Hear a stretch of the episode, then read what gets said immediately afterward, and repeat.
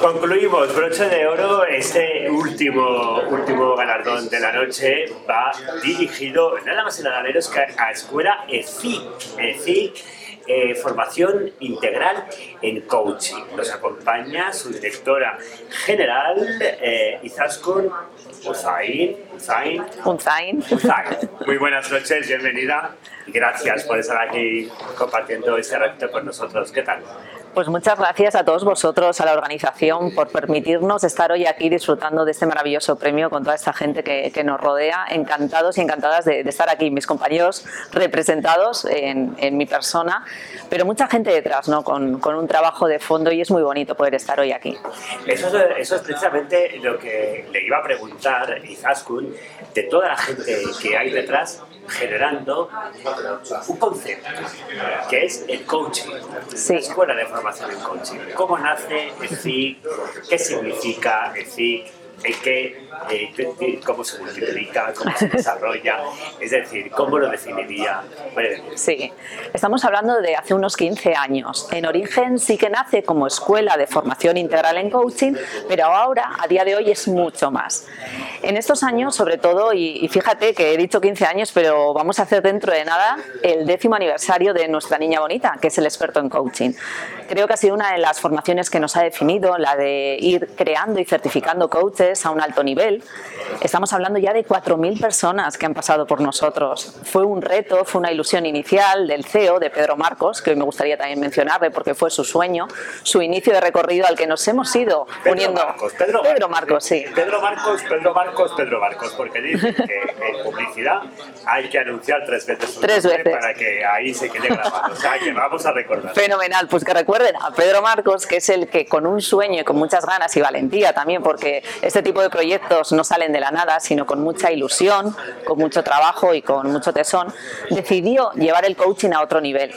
Y al final es, yo creo, lo que estamos consiguiendo. Nos hemos unido diferentes profesionales a lo largo de este recorrido, que veníamos de disciplinas dispares, pero al final todos con, digamos, con un objetivo común, el de aportar a la sociedad un descubrimiento del talento desde otra perspectiva. Hacerlo sí formando coaches, pero también es lo que te decía, hemos ido avanzando y somos más que esa escuela de formación integral en coaching. Somos una empresa de desarrollo de talento. Buscamos el talento, ayudamos a desarrollarlo, trabajamos habilidades, tenemos programas formativos de continuidad, pero también hacemos cosas a medida para que al final, dentro de cada entorno, saquemos, digamos, esa luz, ese brillo que cada una de las personas y los equipos tenemos, pero que a veces lo podemos tener un poco más apagado o quizás sin descubrir. Quizás, vamos a hacer como si esto fuera un cuestionario. Sí. Así, con respuestas muy esquemáticas. Vamos allá. Querer es crear, Creer es crear, sí. ¿Sí? sí. ¿Qué, le, diría usted, por lo tanto, a estas personas que están en campos de refugiados de Palestina? ¿Cree que el coaching es aplicable a todas las injusticias sociales que se están produciendo en tantísimos lugares del mundo? ¿Qué les diría a esas personas que están sufriendo temas que tienen que ver con lo colectivo? Yo primero diría que, el sufrimiento es una faena. Es una faena del ser humano, lo mismo que tenemos luces y sombras, el sufrir es una faena. Y no hay ninguna fórmula maravillosa ni de la Coca-Cola, ¿no? extrapolada al coaching o a otra disciplina que nos pueda solventar situaciones tan difíciles. Yo creo que es diferente el adentrarnos en otros lares. ¿Y a qué me refiero? En situaciones incluso difíciles, el decidir con qué actitud afrontar la vida y los momentos. Yo te puedo decir, y, por no llevarme a otro terreno, para que no pueda parecer que esté hablando de algo como despegado a mí, yo he vivido en mi propia casa el hecho de, con una enfermedad de mi padre durante muchos años, la actitud con la que decidió afrontar hasta sus últimos días, viviendo situaciones y teniendo incluso una empresa que desarrolló a duras penas en determinados momentos por su enfermedad. Y siempre, ya un estado mal, decidí hacerlo con una sonrisa, decidí tener esa conversación con la gente con la que trabajaba, decidía mm, gestionar el trabajo en equipo de una manera distinta, desde el diálogo, la comprensión, la transparencia, la humildad. Entonces al final creo que va más no de entrar en las desgracias, porque las hay, o en las alegrías, sino en la manera en la que cada uno decidimos en cada momento de nuestra vida afrontarla. Eh, EFIC es escuela de coaching, una de las más eh, prestigiosas, además a nivel nacional. Me gustaría que me contestara una pregunta que sea a nivel personal. Dime, llama. ¿Usted se cree eso de sacar la mejor versión de uno mismo?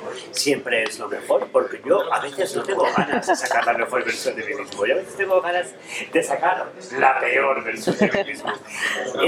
¿Qué, qué, qué tiene de malo la, la, mejor, la peor versión de Es que igual a veces la peor versión es la mejor para ese momento.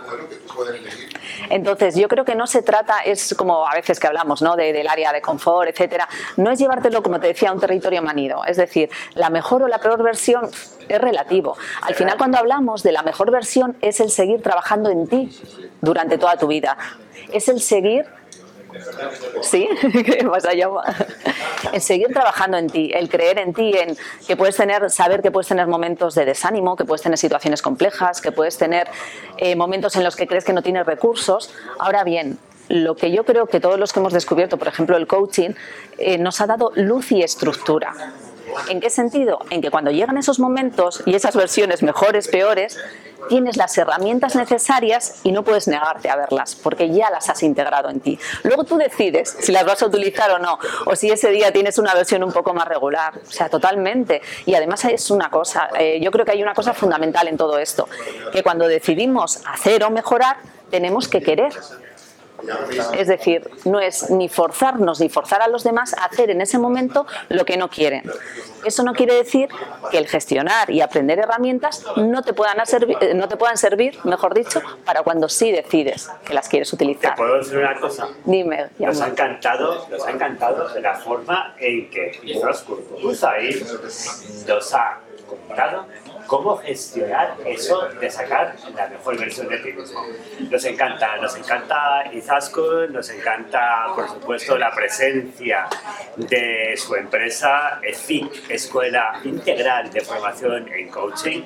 Nos parece súper necesaria y nos encanta esa concienciación social y esa diferenciación que nos ha trasladado esta noche en nuestro podcast, porque ella es la tercera entrevistada de nuestro podcast que nos encanta y que nos encanta además el testimonio que nos ha dejado. Muchísimas gracias, Izaskun. Muchísimas gracias a ti.